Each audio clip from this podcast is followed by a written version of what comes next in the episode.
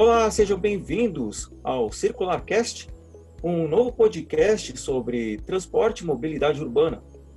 A cada episódio, eu, Ricardo Léo, além do Gilmar Miranda e o Renan Pena, vamos trazer um assunto a ser discutido aqui nesse espaço. Vamos falar dos temas mais relevantes do sistema na região metropolitana de São Paulo e, se necessário, falar do sistema de outras cidades. Vamos às saudações do Gilmar e do Renan. Tudo bem com vocês? Tudo bom. Tudo certo. Para começar, vamos falar da linha mais demandada da cidade de São Paulo, a 4310-10, estação de transferência Itaquera, terminal Parque Dom Pedro II, que é, ou já foi conhecida como a Golden Line. Essa linha foi criada no dia 21 de setembro de 2013. Ela fez parte de um plano de reorganização de linhas da Área 4, na zona leste da capital. Essa reorganização foi concluída um mês depois com criações, alterações, seccionamentos e extinção de linhas na região.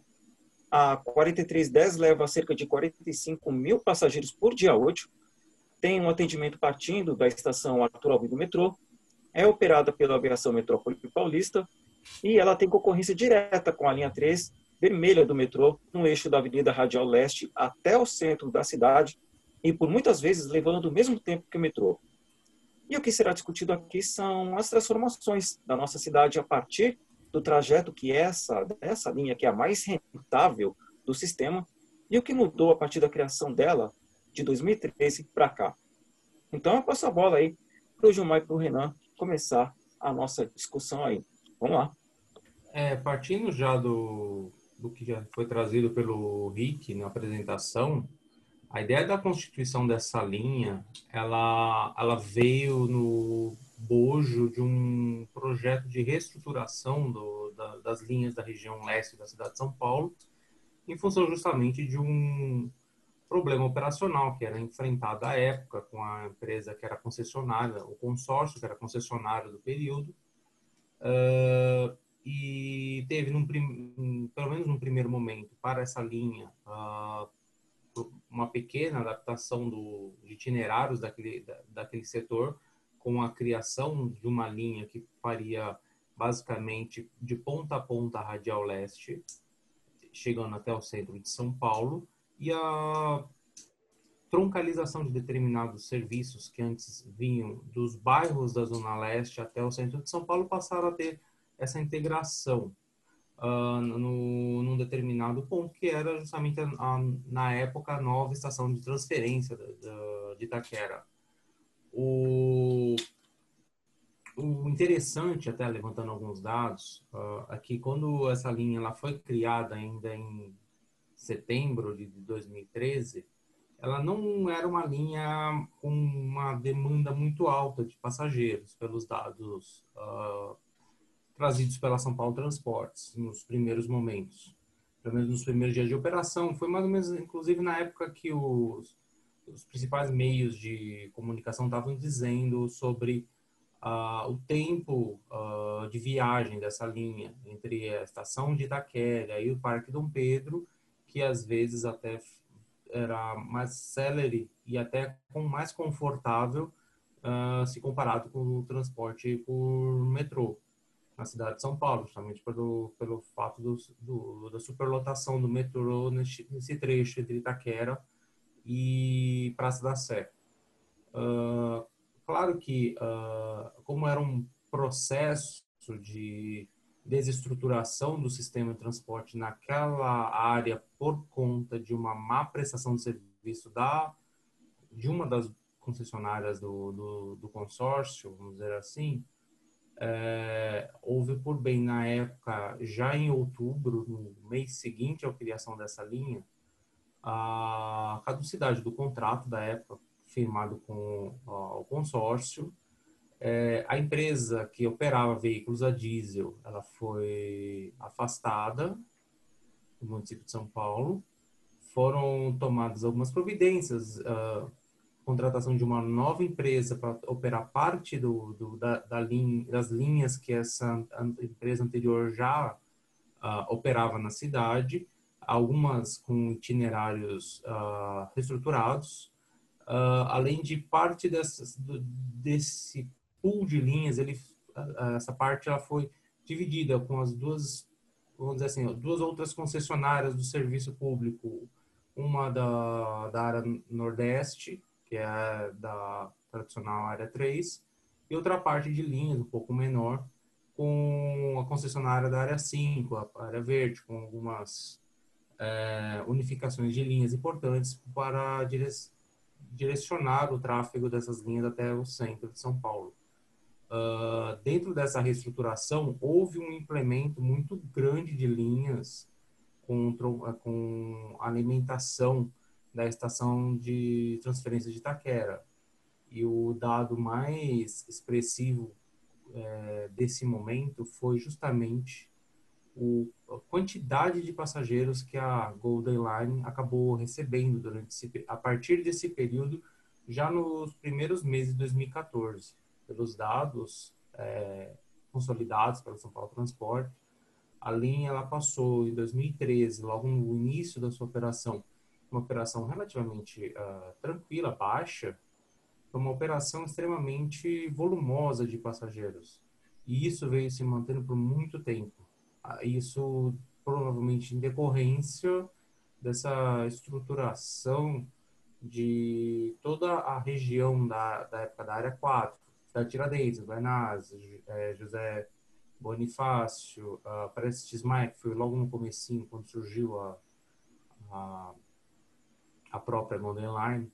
Então, você teve uma reestruturação de várias linhas daquela região, e essa reestruturação, quando você pega a noticiário da época, quando foi a ocorrência da caducidade, é, nem se deu tanto destaque a essa linha, porque ela já estava operando, mas ela foi a linha que, é, se não foi a principal, foi uma das principais que acabou surgindo nessa reestruturação. Eu creio que a São Mateus ficou com a, na época, Via Sul, também foi uma linha extremamente uh, requisitada pelos usuários, já que você houve uma concentração de demandas uh, de usuários para essas linhas e aí essas linhas faziam essa ligação os outros subcentros do, do perímetro da Zona Leste até a região central. Então, mais ou menos essa introito da minha participação aqui, com esses dados é, relevantes com relação à criação e à consolidação dessa linha. É interessante a gente pensar que essa linha é, ela é conhecida por ser a mais, é, uma das mais rentáveis, se não a mais rentável do sistema atualmente, né?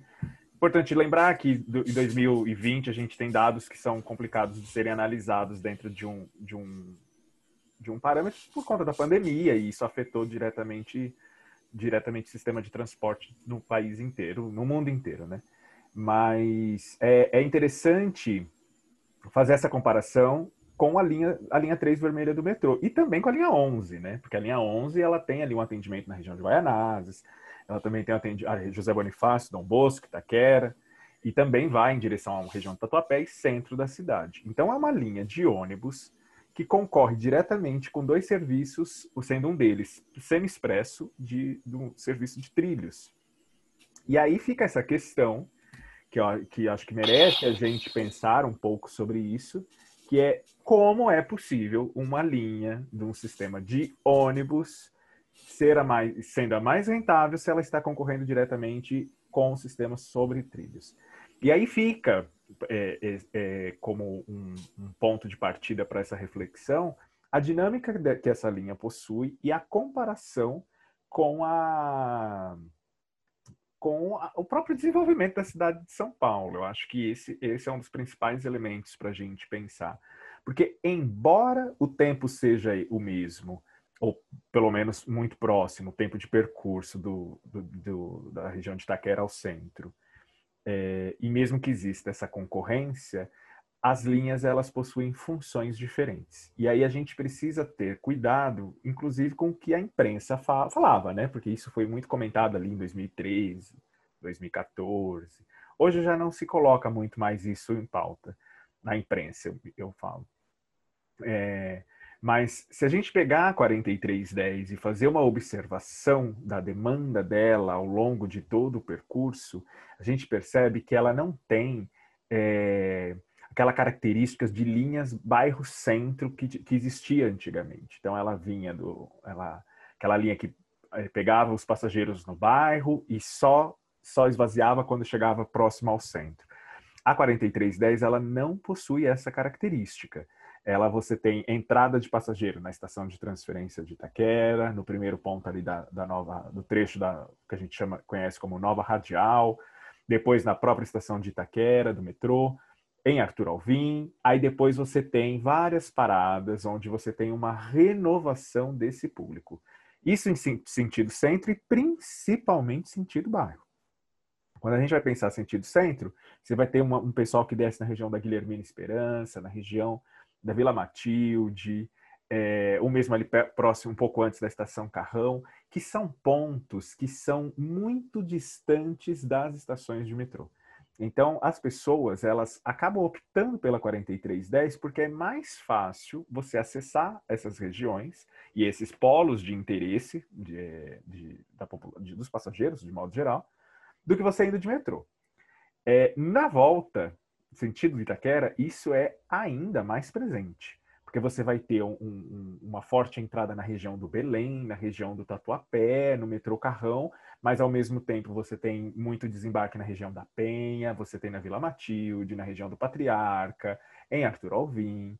É, é uma distribuição que ocorre ali na região de Itaquera, sendo uma parte no metrô, uma parte ali na, na no centro de Itaquera, na antiga estação da, da ali, uh, de trem que existe, que hoje é uma praça apenas, ou mesmo uma, uma pequena parcela que desce na estação de transferência. Então, é, embora sejam concorrentes as linhas, a gente pode perceber que o atendimento é diferenciado. Um outro elemento que a gente pode pensar nisso é a questão tarifária, que também é um, um ponto importante a ser considerado. Por quê? é, é caro. Hoje está caro você andar de metrô, está caro você andar de trem e está caro você andar de ônibus. E principalmente está muito caro andar de ônibus e metrô. Ou ônibus e trem, CPTM. Então, é, a 4310 ela acaba também servindo a essa população que carece desses recursos e que acessa a 4310 até de forma mais rápida do que o próprio sistema de trilhos.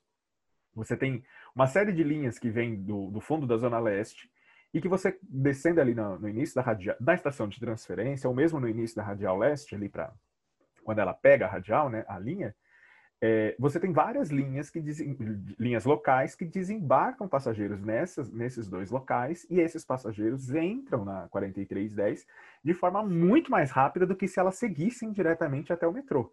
Pensando no tempo de acesso à estação, de, de acesso do, do, da linha até a plataforma, descida, escada rolante, catraca, entre outras, outros é, trechos ali, né?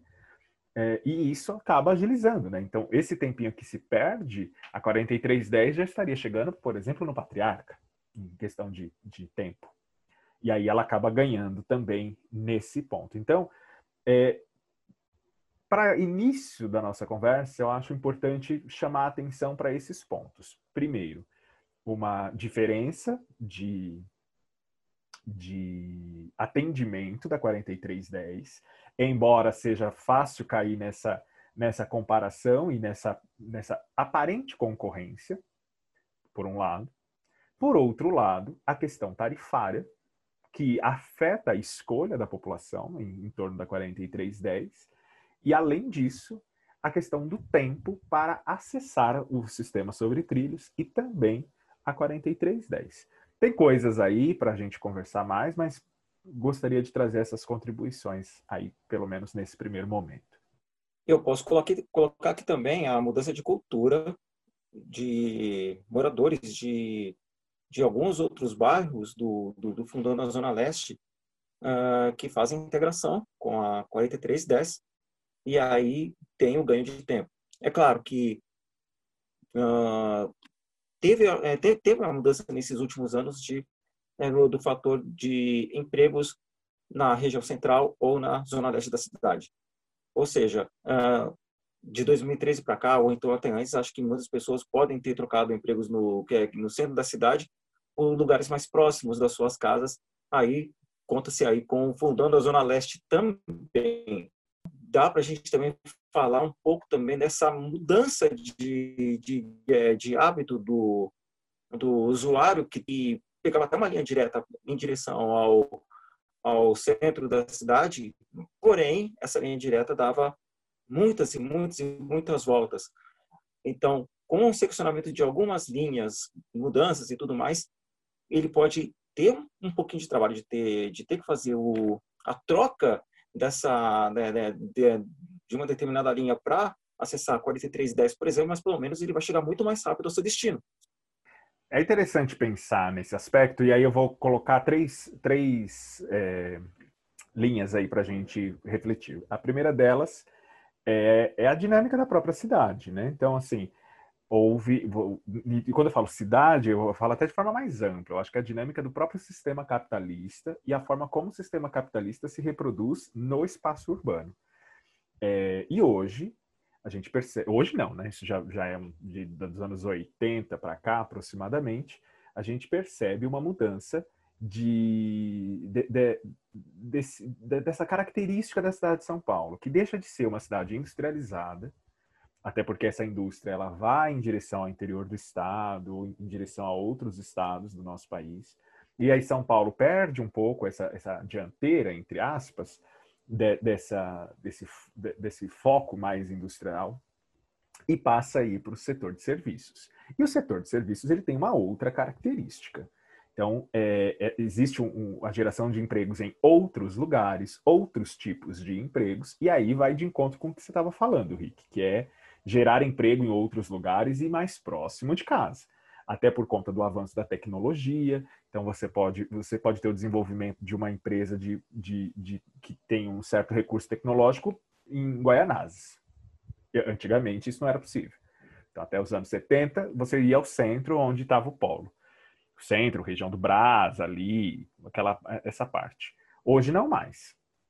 Então, hoje você pode ter uma empresa em Guaianazes, você pode ter uma empresa em Itaquera, você pode ter uma empresa no Tatuapé e assim por diante. Então, esse é o, é o primeiro ponto para se pensar. A própria dinâmica do sistema capitalista e como isso gera empregos de forma diferente e daí as pessoas se realocarem é, e redirecionarem o seu os seus, as suas viagens. E o que vai mostrar isso é justamente a pesquisa Origem e Destino do metrô, né, que é a última, se não me falha a memória, de 2017 que já vai mostrar um pouco disso. O segundo ponto para a gente pensar é que a Zona Leste ela também passou por um, um, um incentivo de, do, de desenvolvimento, que envolve plano diretor, que envolve lei de zoneamento, envolve incentivos fiscais. A região de Itaquera, por exemplo, se transformou absurdamente a partir dessa data, né? Começando ali com a construção do, do, do estádio por conta da Copa do Mundo. É, institucional, não. Exatamente, a construção de FATEC, ETEC, toda aquela área próxima ao metrô, ela passou por uma transformação muito grande. Isso é dentro de um projeto mais amplo, projeto político mais também. amplo. O shopping também, que é um pouquinho anterior, né? Mas está dentro dessa política de desenvolvimento econômico da região. E obviamente que isso vai gerar também uma transformação. Então, essa seria a segunda linha. E a terceira linha, que é 2020, que aí vem a adoção do teletrabalho e a, e a por conta da pandemia, e isso também vai redirecionar o fluxo de viagens.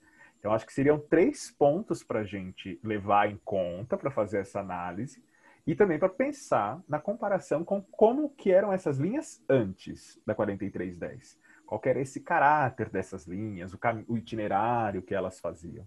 Mas eu acho importante levar, levar em conta essas questões aí.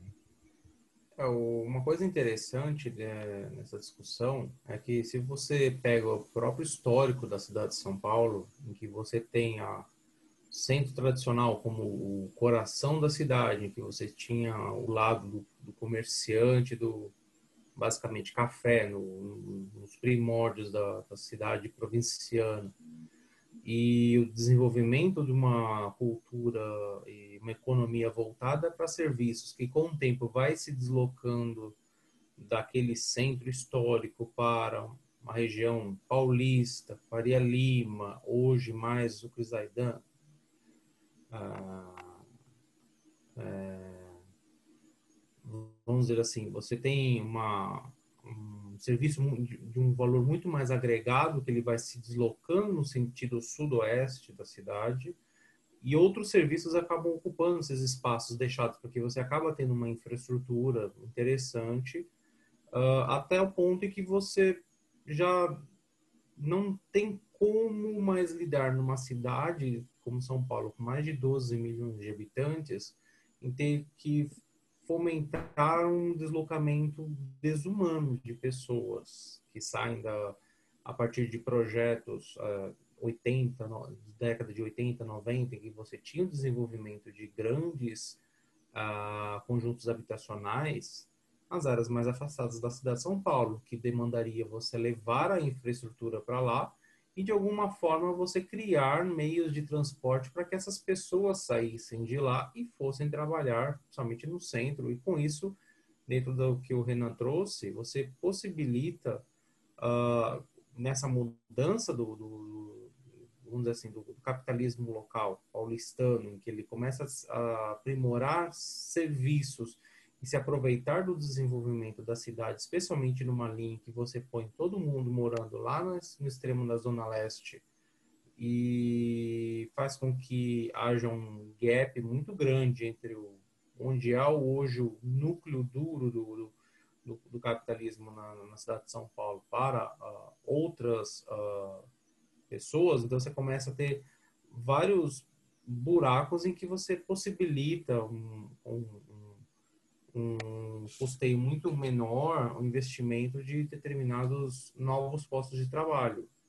E, por incrível que pareça, a gente vê que a própria 4310 ela acaba uh, revelando isso para a gente, dentro dessa linha, de que você deixa de ter um, um, o tradicional itinerário da cidade de São Paulo, em que o ônibus ele circula por inúmeros bairros até a hora que ele decide, ah, agora vamos para o centro. E aí você leva todo mundo de vários bairros juntos até o centro para um trecho que, se pegaram no mapa, basicamente é um retão que a linha faz.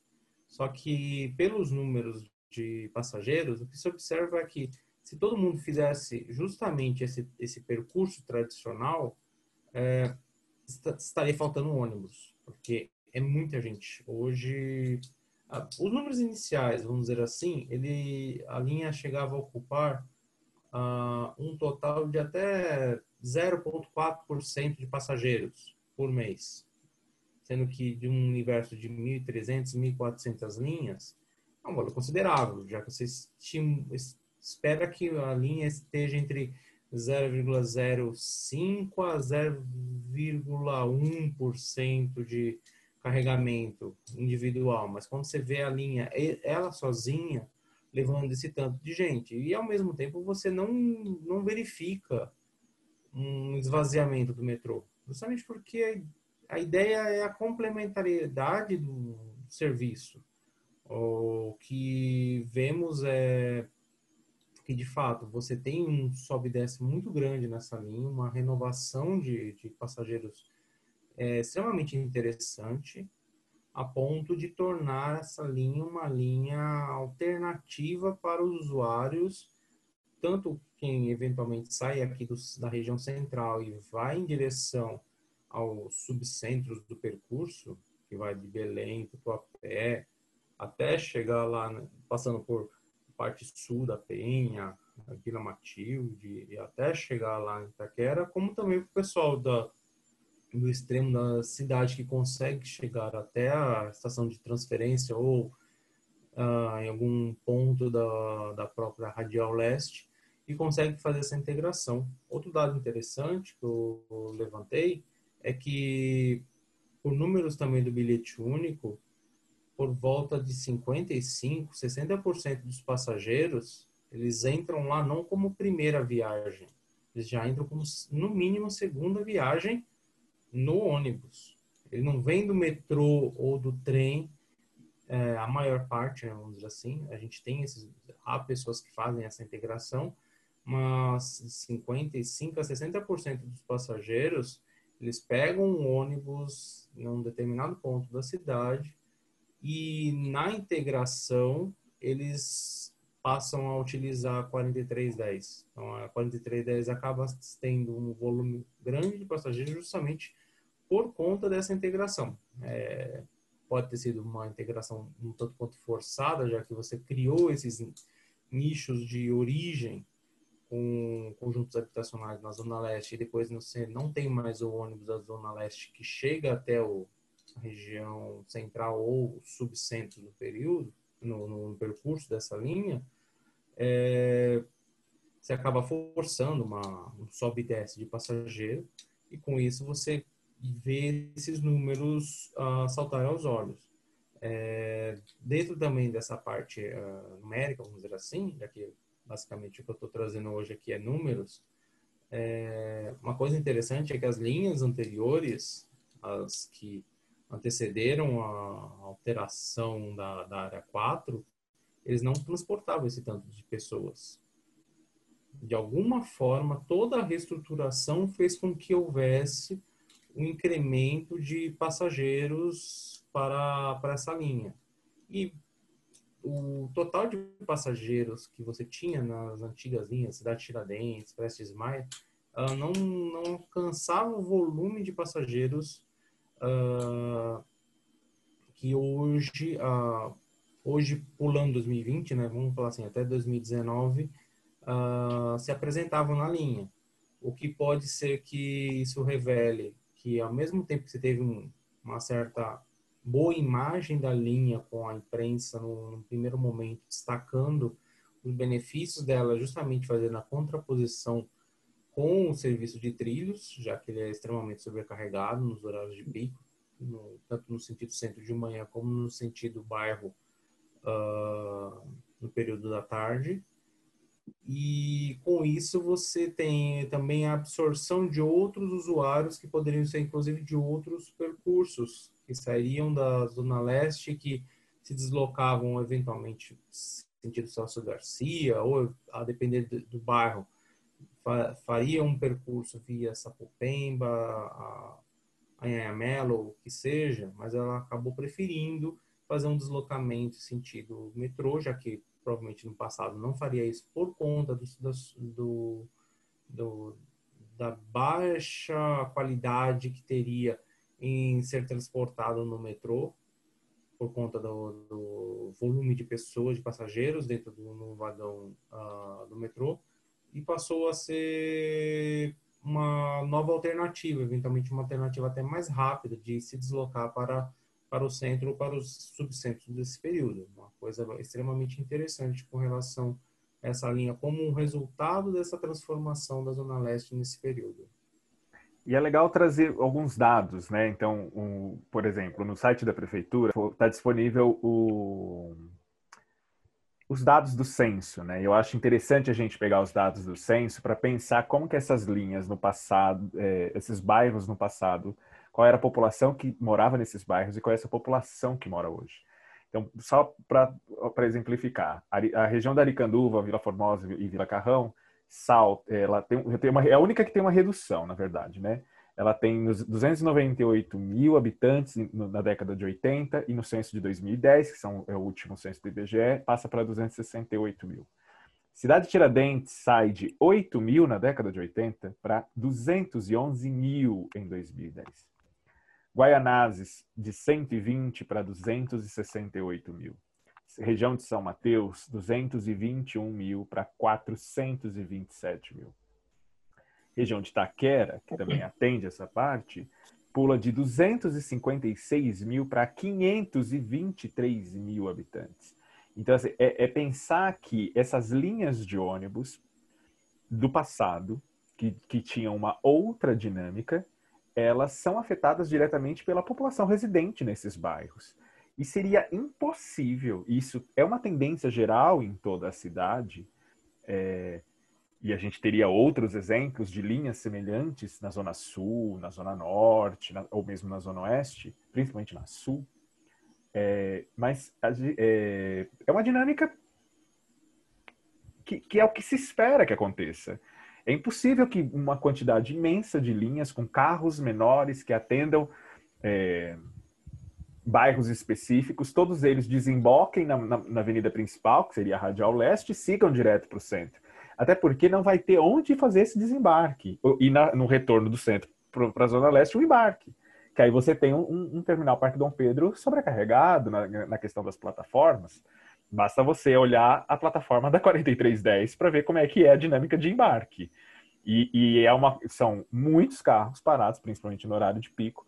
Tem um fluxo de passageiros imenso de entrada ali.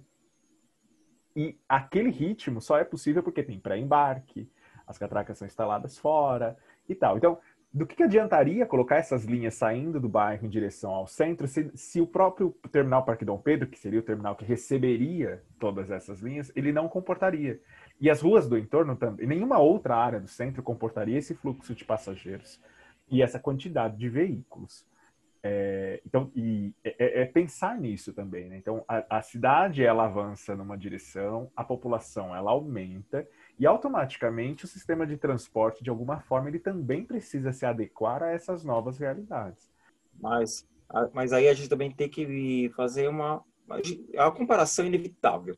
Né? Se você for pegar uh, o Terminal Parque Dom Pedro, ele até hoje ele já é saturado.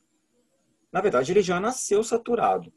Então, se você for pegar todas as linhas anteriores a 4310, que são as antigas 3303, 3407, 3409, até a 3539, aquele número de carros que, que, que ficavam estacionados, aguardando partida, contando também as filas imensas também no, no, no, nos pontos também para cada linha também, sem contar os atrasos também, porque se a gente também for, for, for pegar também o,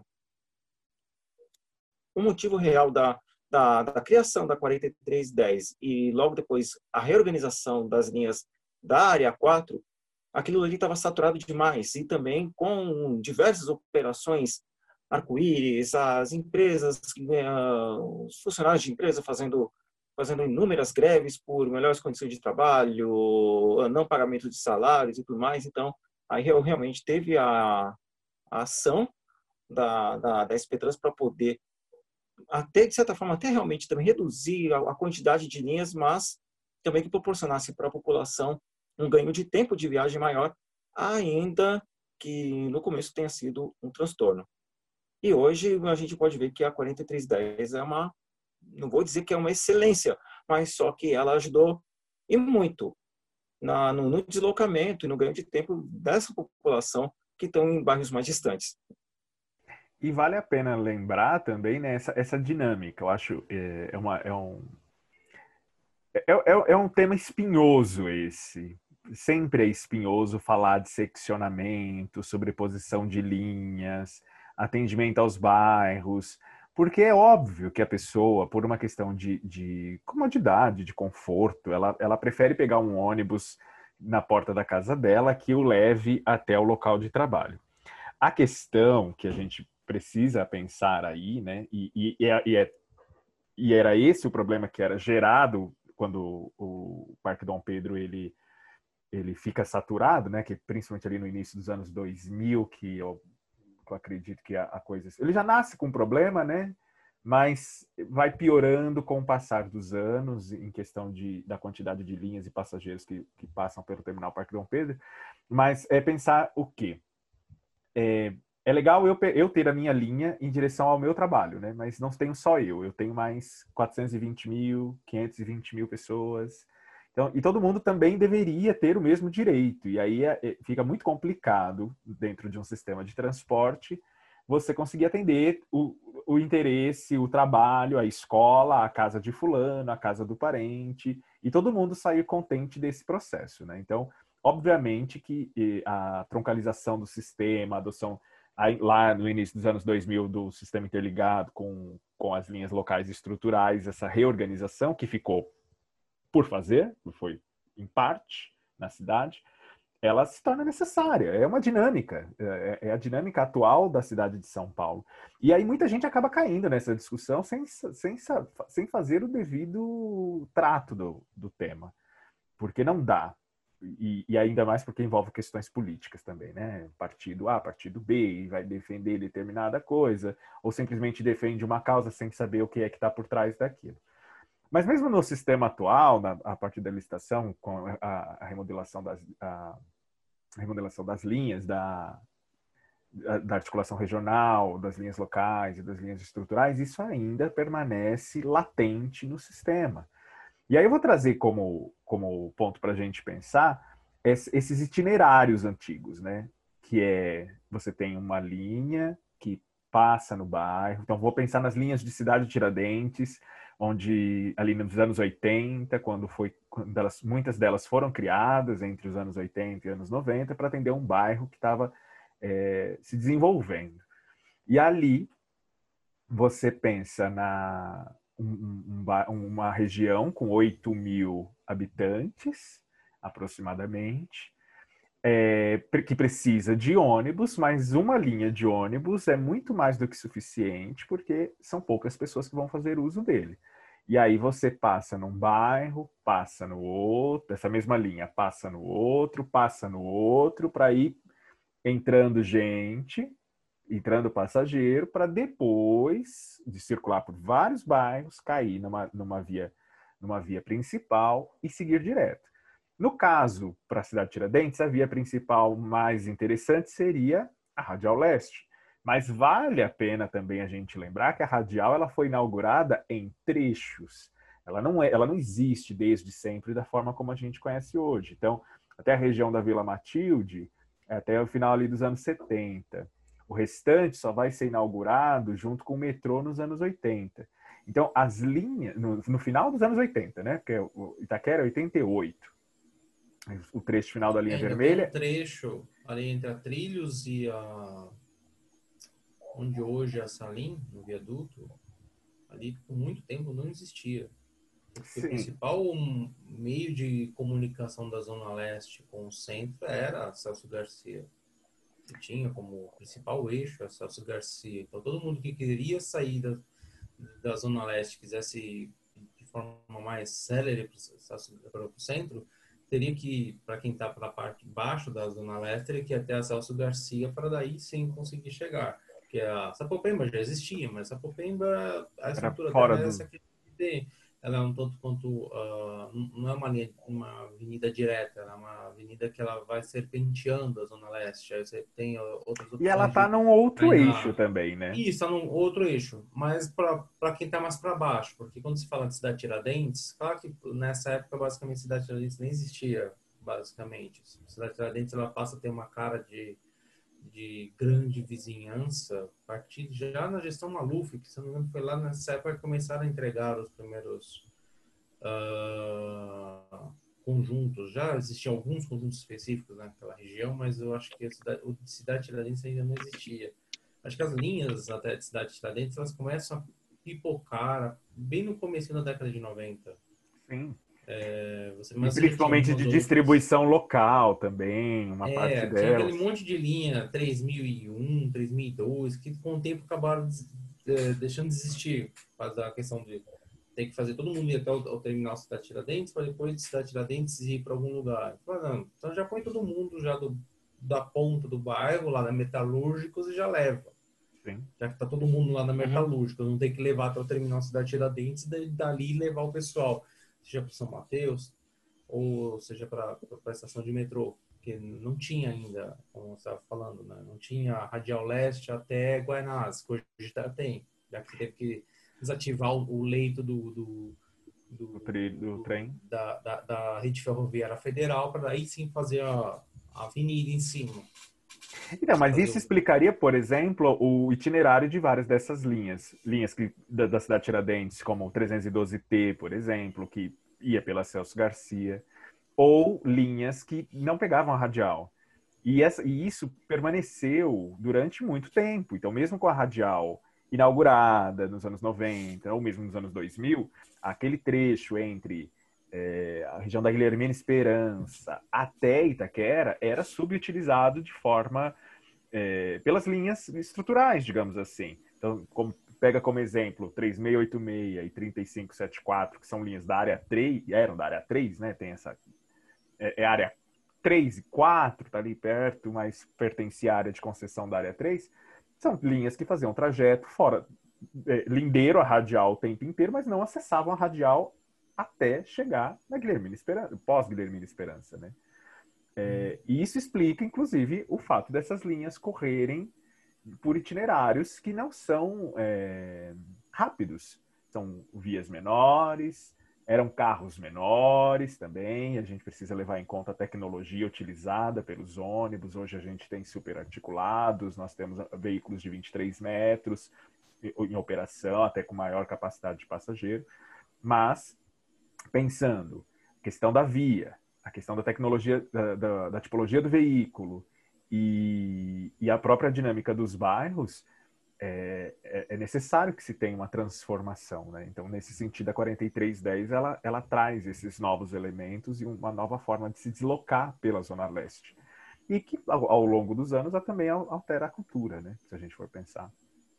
Eu faço até um complemento aqui quanto, quanto a época de, de, de início de operação do trecho da, da, da, da, Rádio, da Rádio Leste de vai, Matilde, de Guilhermina Esperança, até Itaquera, que ficou subutilizado por anos. Por anos, anos e anos.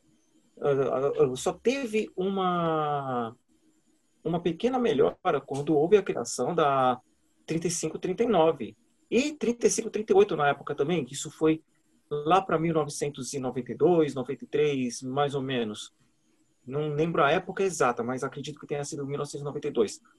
Mas aquele trecho ficou subutilizado por anos, anos e anos, sendo que tem é, as outras linhas a, da família 33 ou família 34, que seguiu ali pela, pela Conselheiro Carrão, 19 de Janeiro, Rio das Pedras, depois seguiu ali pela, pela Avenida Itaquera, e só houve realmente a melhora quando essas linhas começaram a ter, é, tiveram sua, sua operação em 1900 e na década, é, na década de 90. Mas assim, ficou, na minha opinião, ficou um trecho assim que a partir do momento em que a, a radial leste tenha sido plugada nesse trecho entre Vila Matilde Guilhermina até Itaquera, que era realmente era o, era o fim da linha ali, né, era o fim da radial leste até, até Itaquera mesmo, poderia ter sido pensado também numa, numa criação ou numa, um, numa alteração de itinerário para justamente passar naquele trecho. Acho que, assim, houve uma, uma operação tardia, porém que ainda bem que anos mais tarde, até pela dinâmica da cidade, foi, foi corrigida aí, até pela 3539, 3538 na época, 4339 também, se a gente for pegar um passado um pouquinho mais mais recente, de sete anos para cá, que aí agora está sendo com a 4310, a 407P, enfim, e as outras linhas também que, que, se, que se até por determinados trechos ali, nesse trecho entre Vila Matilde e Itaquera. É, pelo guia aqui, a 35, 38 era uma espécie de 51 da 39. O itinerário é basicamente o mesmo, só um, uma rabicolinha no final ali na cidade de Tiradentes. Mas aí eu vou, eu vou colocar um outro ponto para a gente pensar também. É, a, a, a, Radial ela é inaugurada ali no final dos anos 80. Cidade de Tiradentes cresce ao longo dos anos 90 e passa cada vez mais a ter demanda que justifique linhas cada vez mais rápidas em direção ao centro, até porque é uma grande quantidade de pessoas que fazia esse caminho e as linhas permaneceram fazendo os mesmos itinerários. Pouco mudou. Então, assim, são poucas linhas que, eu, que, que teve algum tipo de alteração e elas pouco mudaram. As linhas continuaram dando volta em vários bairros. E aí eu coloco isso, e aí é, é, isso até é um artigo, né? Um artigo chamado Mercado de Viagens e as Disputas em Torno das Linhas de Ônibus, do Marcos Campos, na, na revista Novos Estudos da Sebrap, é, num dossiê é, chamado Capitais do Urbano, que ele, fa, ele, ele, ele relaciona diretamente o interesse dos empresários à forma, ao, ao traçado das linhas. E isso também diz muito sobre a forma como a 4310 e todo o seccionamento da área 4 foi concebido. porque é por conta de uma relação de problemas com a empresa que prestava serviço na região que se reorganiza o sistema. Então, a gente não, o, o que a gente percebe é que não existe uma preocupação, pelo menos aparentemente, em torno dos interesses dos passageiros, mas sim itinerários que de alguma forma, e o Marcos Campos ele vai falar isso no artigo, é, ele vai pensar o interesse do, das empresas a cada período de concessão. Porque em cada momento você tem é, de 78 até a década de 90, ele, ele, ele deixa, ele divide em períodos, né? É, de 90 até 2001, de 2001 até os dias atuais, e agora a gente pode pensar é, nessa a partir da nova licitação.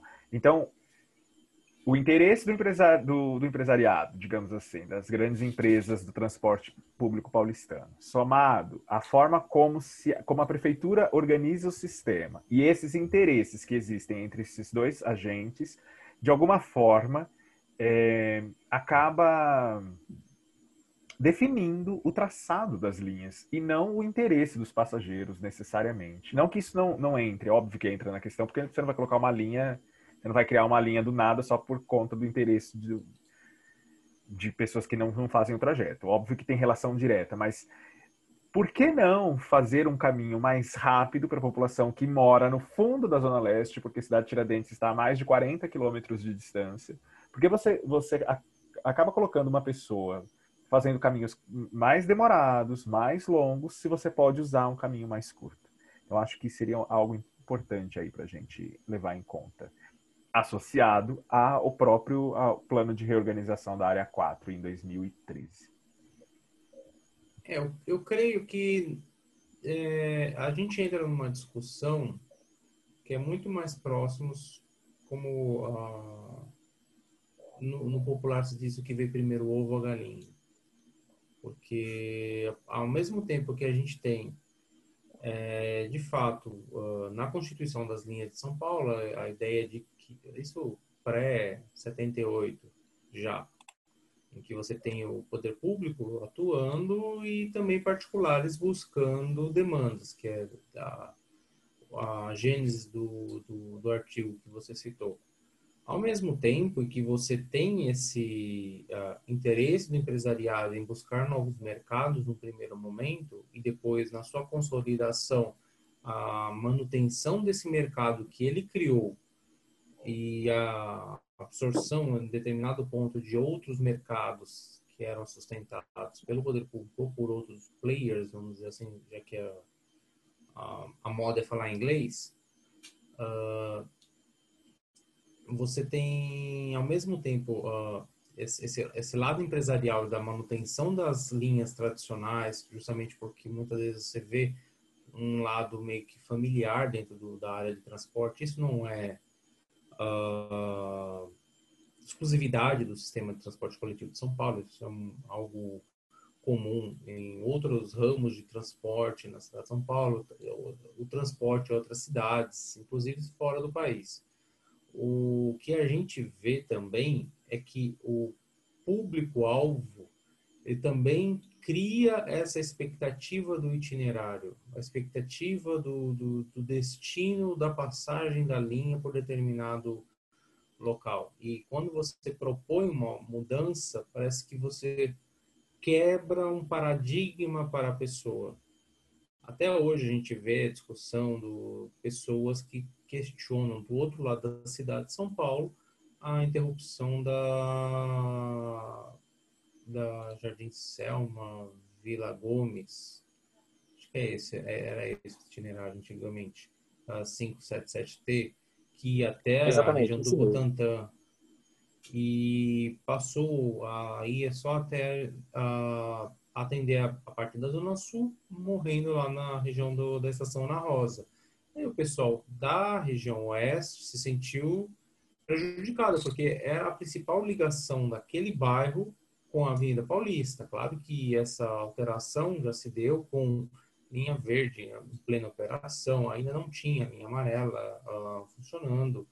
você tinha necessidade de subir o morro da Consolação para para nem Consolação, do lado de lá é, Rebouças. Tinha o trabalho de subir a Rebouças para chegar na é, para chegar na região da Paulista para se deslocar. Então você tem esse esse lado uh, passional por parte dos usuários e você acaba criando, por mais que você tenha essa essa volúpia do empresariado em criar novos mercados, pelo menos no passado, não vou dizer hoje, porque uh, o mercado de São Paulo hoje ele é bem consolidado, então dificilmente você consegue ter uma visão positiva em se criar uh, um novo mercado a partir de uma determinada nova linha por parte do empresariado. A gente vê isso mais quando você tem uma solicitação, uma solicitação política ou uma solicitação de bairro para criar um determinado atendimento. Mas a, a criação de uma nova linha, quando parte do empresariado como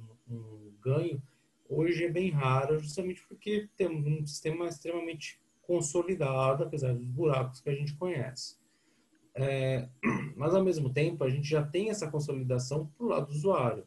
Então, você trabalhar com a ideia de que somente a, a, interessa ao, ao empresário do, do, transporte a manutenção de uma determinada linha, pode ser que não seja tão bem assim. Claro que se não há interesse de ambos os lados, a tendência é a linha ser cortada. Isso a gente vê com o passar do tempo. Uh, provavelmente a gente vai ter uh, com o, o, os próximos anos no, numa nova reestruturação do, do, transporte, já que foi proposto, proposto isso, pode ser que a gente tenha uma nova redimensionamento, um novo redimensionamento da rede com o aprimoramento de algum, alguns serviços, mas ao mesmo tempo você tem toda essa essa questão de identidade de determinados bairros com uma determinada linha.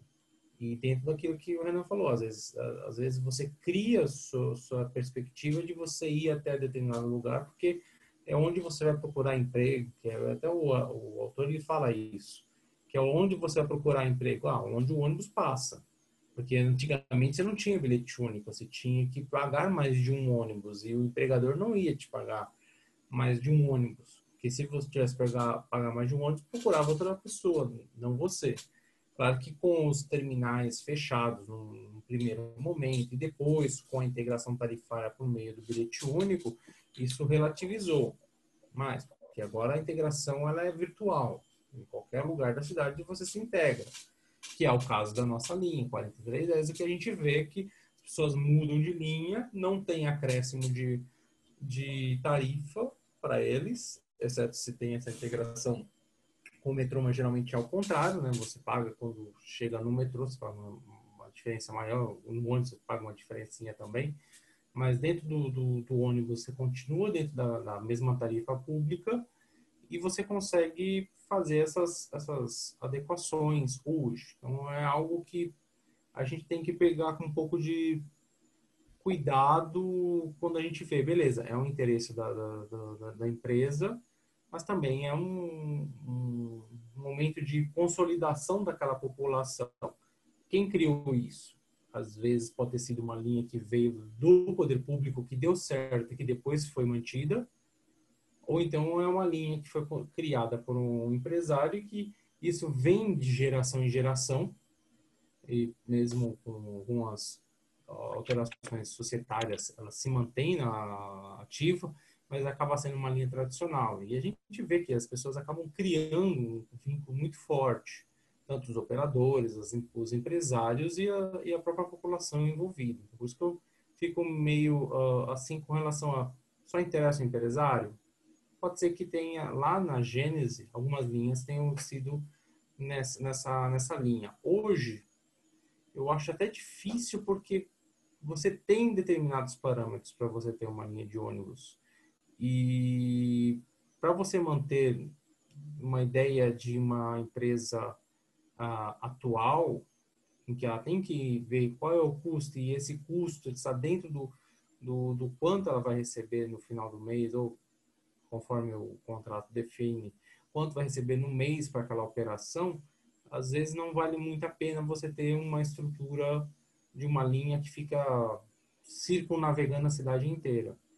Uh, mas às vezes é, pode ser que seja interessante justamente pelo sobe e desce uh, por conta justamente de uma característica de um determinado bairro, algum bairro que ainda não está consolidado, que é uma questão muito própria de cada região da cidade de São Paulo, justamente por essa dinâmica. No caso nosso aqui da 4310, o que a gente observou aqui foi que, por mais que você já teve basicamente duas décadas de consolidação da Zona Leste, acho que o bairro só Jardim, Jardim da Conquista foi um bairro que teve uma consolidação um pouco mais tardia nessa região toda. Mas, basicamente, São Mateus já existia boa parte dele, não tudo, mas uma boa parte interessante. Itaquera ainda era uma área menos habitada. Cidade Tiradentes basicamente nem existia uh, quando começou-se a, levar a, a radial para lá. Uh, só mesmo no final da década de 80, início de 90, você tem a consolidação daquela, da, daquele mundo, aquela cidade mesmo dentro da cidade de São Paulo, em que você tem um volume muito grande de passageiros se aquilo foi por uma política pública municipal e dentro da ideia que o do que o Renan trouxe de é, vamos pôr as pessoas lá, mas essas pessoas não precisam mais se deslocar até o centro. Por quê? Porque precisa desenvolver alguma coisa nesse caminho. Será que a cidade de São Paulo conseguiu desenvolver alguma coisa nesse caminho a ponto de a gente ter esses resultados nessas, nessa linha, por exemplo? Já que a gente não tem o usuário chiclete que inicia num ponto e termina no outro é, são, são coisas uh, interessantes. Claro que em momentos de crise geralmente aparecem as melhores soluções, por incrível que pareça. Esse foi o caso. Eu colocaria mais um ponto apenas aí. Será, para a gente fazer uma reflexão, não só para 4310, será que de alguma forma as linhas de ônibus elas não acabam assumindo um, uma espécie de valor de troca? No sentido de que elas acabam assumindo um, o percurso, esse deslocamento pelo espaço, ele acaba ganhando uma característica e se atribui um valor a esse percurso. E é, e é esse percurso que os empresários eles tanto, tanto defendem. O percurso é criado por um outro por um outro motor, digamos assim, que é a geração de empregos em determinados espaços da cidade as pessoas passam a fazer esse percurso. Para atender esse percurso, cria-se linhas. A partir do momento que essa linha se cria, ela acaba assumindo um outro valor por si só de existência enquanto linha, enquanto itinerário e descola dos interesses iniciais. Porque vou pegar o caso da 4310. 4310, ela não existia. Era uma demanda que não existia. Se você pegasse todos os dados de todas as linhas, ninguém, ninguém pensaria na 4310, porque nenhuma linha fazia isso. E aí, quando essa linha é criada, ela começa ali, se reorganiza o sistema, passa a ter uma demanda, mas ao mesmo tempo, se você olhar 4310 hoje, ela tem outro sentido. Porque se fosse, por exemplo, o seccionamento das linhas na estação de transferência de Itaquera, que gerasse a, a, a demanda da 4310, pelo menos uma, uma boa parte dela, você teria a, a, o, o, a chegada na estação de transferência no pico da tarde com um ônibus relativamente com uma, uma certa ocupação e, as, e, muitas dessas pessoas migrar, acabam migrando diretamente para as linhas locais que partem da estação de transferência. Mas isso não ocorre. Até porque a reorganização não, não ocorre. As pessoas não migram para essas linhas. É, e a reorganização é muito mais ampla. Tem as linhas de Cidade Tiradentes, por exemplo. A gente está falando muito de Cidade Tiradentes, mas a Cidade Tiradentes tem as linhas dela. 4313, 4314. Então, é, tem outras linhas que atendem essa região, diferente da 4310. É, e aí eu colocaria aí para pensar, não, não necessariamente só para hoje, mas será que pensar essa, essas linhas de ônibus a gente não tenha que atribuir esse eh, não atribuir porque esse valor já foi atribuído mas a gente também pensar que possa ter um valor atribuído na linha no percurso em si e é isso que os, os empresários eles acabam de alguma forma cristalizando e, e cristaliza-se isso pelo interesse empresarial pelo poder público na hora que faz a concessão daquela linha, daquele trajeto. É, e, a, e, de alguma forma você é, deixa enrijecido esse, esse, esse deslocamento da população.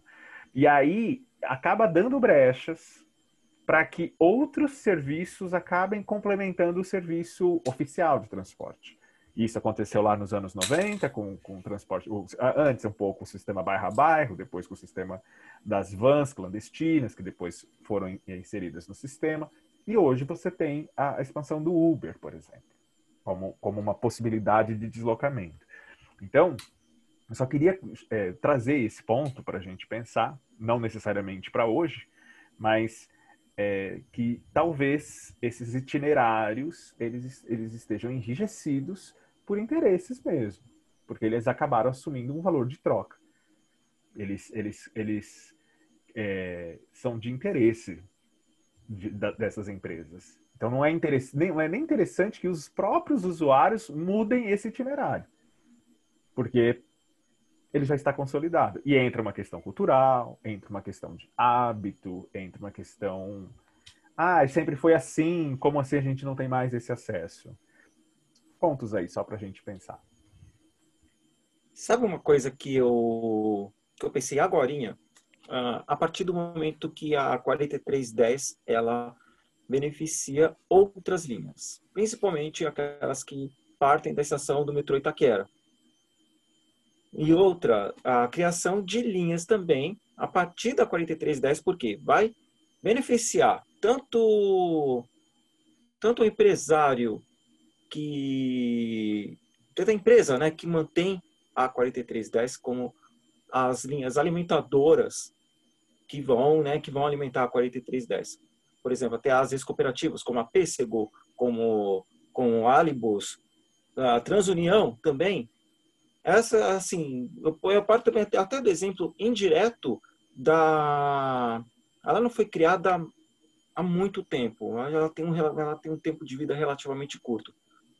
Ela foi criada por outros motivos, mas acho que acabou beneficiando também os, os moradores a partir da 4310, que foi a 4020, que se eu não me engano é uma estação de, uma estação de transferência Itaquera, Jardim Novo Horizonte, que ela atende ali, perto ali da, da estrada do Iguatemi, da, da, da Jacopêssego ali, lá mais perto ali da, da Hageb Shoff.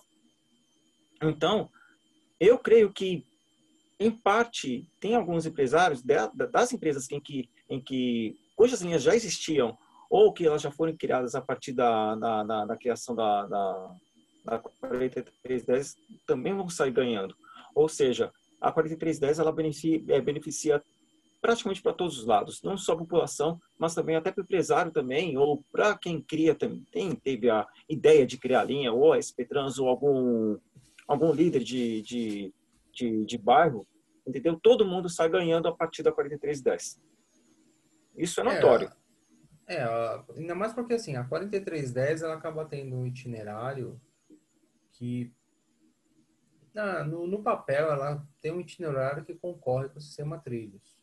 Só que na prática, como o Renan disse, ela acaba, na verdade, sendo um serviço paralelo, sem ter uma concorrência, justamente porque ele tem um, um tipo de atendimento diferenciado. Você faz esse é, embarque e desembarque em pontos em que o próprio metrô ou trem não tem condição de, fazer, que é o intermédio entre estações. A proximidade entre os pontos de parada, a possibilidade de ter um destino muito mais acessível a partir de uma linha de ônibus do que você utilizar o metrô, já que você tem toda uma baita de uma estrutura para você ter uh, uma estação e o, e o distanciamento entre uma estação e outra para fazer com que a linha seja viável. Uh, ao mesmo tempo, uh, eu creio que temos aqui uma consolidação de uma linha que provavelmente vai ser uma linha que vai durar por muito tempo. É, sem grandes uh, alterações, mas que deixa uh, maior margem de manobra, seja pelo poder público, é, pelas comunidades, os representantes de bairro, mesmo o lado político, ou então as próprias empresas de operação, em fazer a alimentação desse, de, dessa linha. Uma dinâmica muito mais própria, não da 4310, mas sim de abastecimento e ser abastecido a partir dessa linha. Eu vejo que o, a, a tendência maior hoje é a 4310 ser uma linha consolidada, justamente por ser um eixo de transporte muito uh, interessante e alternativo ao sistema trilhos e a gente ter um desenvolvimento maior, uma maleabilidade maior de linhas que fazem conexão justamente com, com, com essa linha para essa distribuição, seja distribuição interna na zona leste ou essa conexão com o centro e a partir do centro fazer outras uh, ramificações pela cidade. Sim, mas agora só para cutucar a pensar nisso, né? Hoje a gente está discutindo isso. Será que daqui a 20 anos esse deslocamento ele vai existir? Será que a concessão atual não vai enrijecer a própria dinâmica da cidade no sentido de, de consolidação desse itinerário? Pode ser que daqui a 20 anos seja uma outra coisa? Não sei. Então estou colocando. Provavelmente não, mas será que ah, a gente estabeleceu a 4310 agora, dentro deste contexto? Aí é, foi, ela foi licitada, foi, tem uma empresa que assumiu a operação dessa linha. E ficou assim. E será que nos próximos 20 anos, ou mais, eu vou colocar 20, né? Porque seria o tempo, são 15 anos de concessão, dentro de duas décadas, até 2040. Será que em 2040 a 4310 ela vai ser necessária? Será que lá a gente não vai estar, tá supondo que não seja, e ela exista, será que não vai estar forçando uma demanda que já não é mais a mesma? Porque agora a gente se desloca de uma outra forma, por um outro caminho, por um outro, um outro meio de transporte? Porque aí, pensando isso, projetando para o futuro, num C, numa situação hipotética, a gente pode entender o que aconteceu também no passado. É, eu creio, Renan Henrique, uh, que no caso da 4310, ela está num momento de plena consolidação.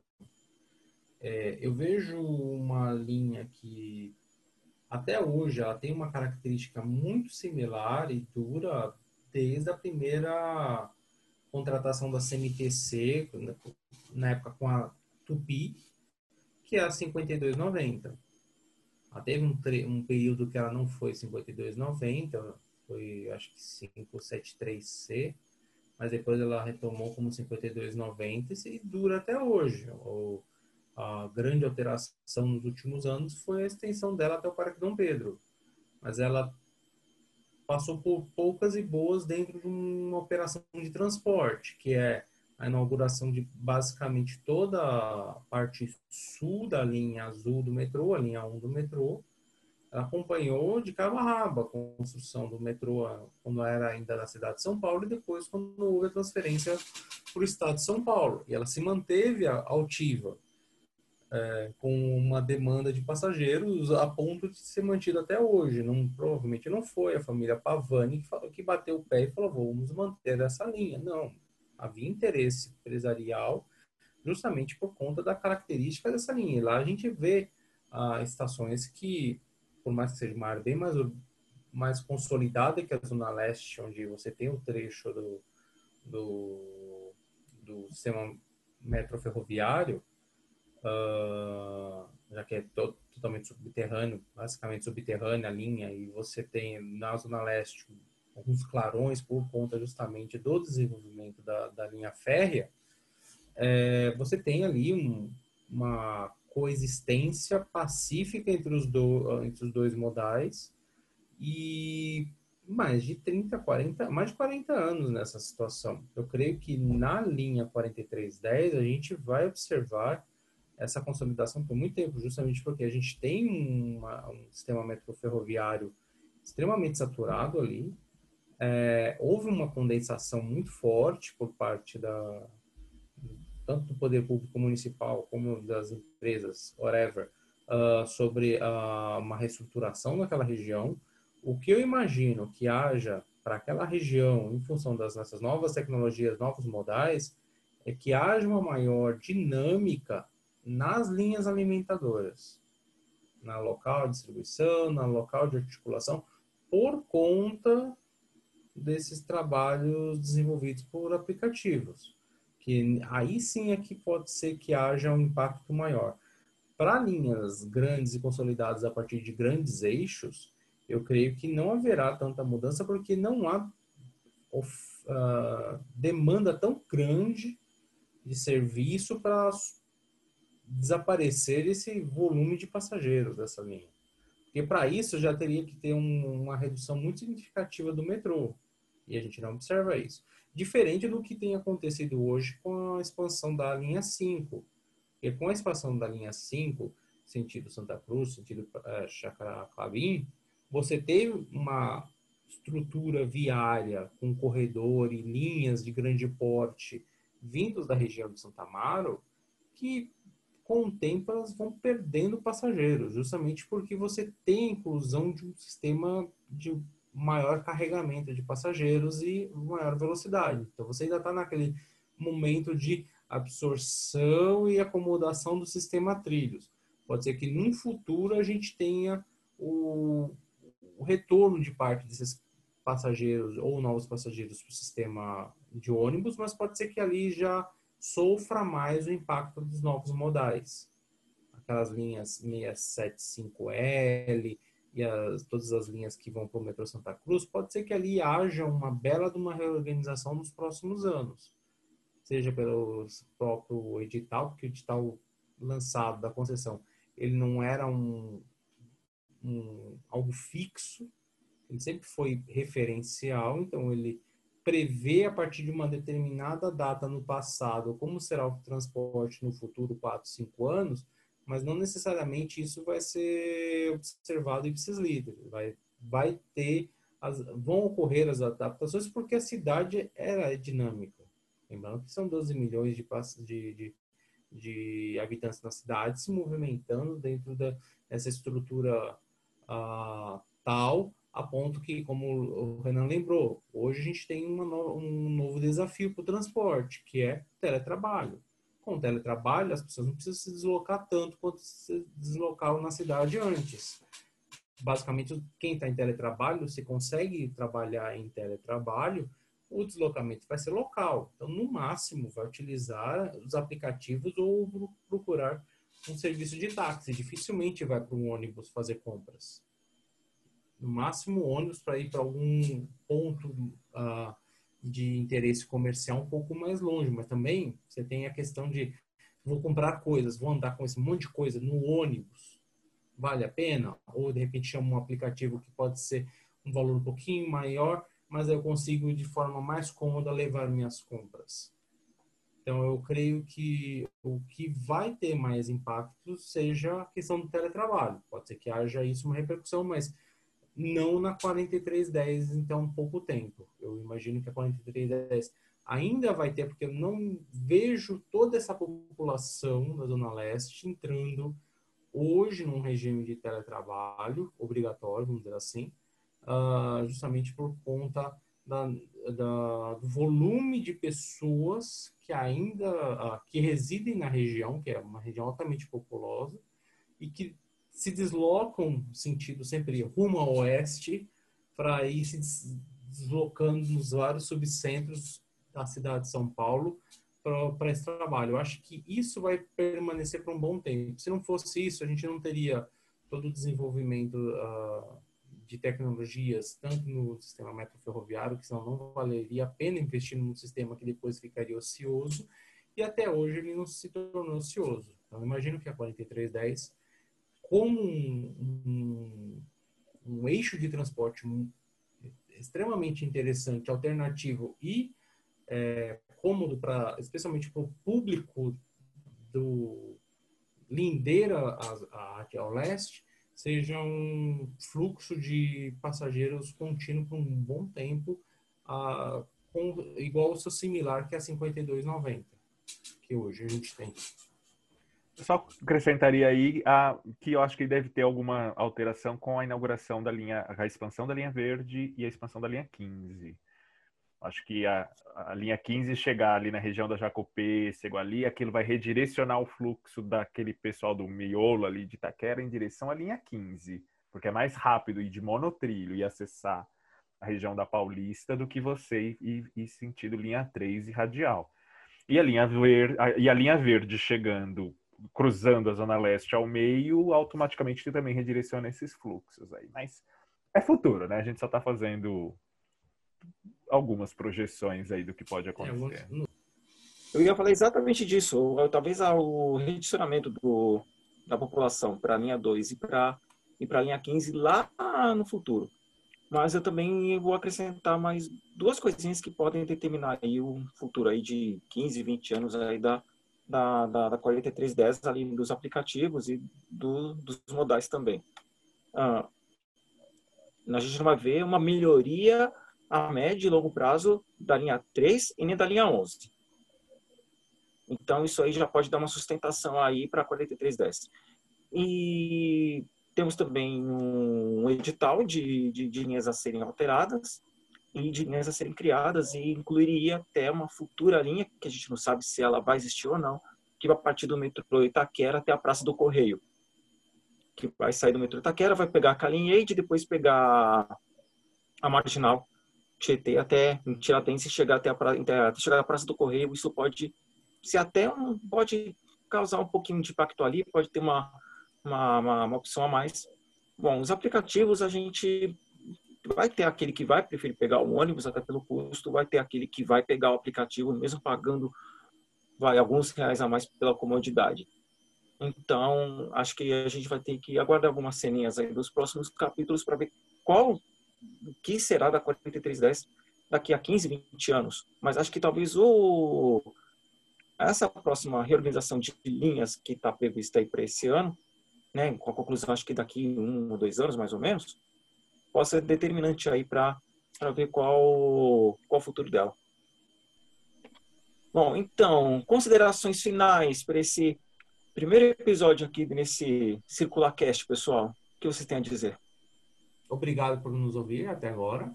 Mais de uma hora de programa. Falando sobre ônibus. Coisa bonita de se ouvir. E basicamente, enquanto a gente não resolver nossos problemas pandêmicos, se cuidem. Um beijo no pulmão de cada um de vocês.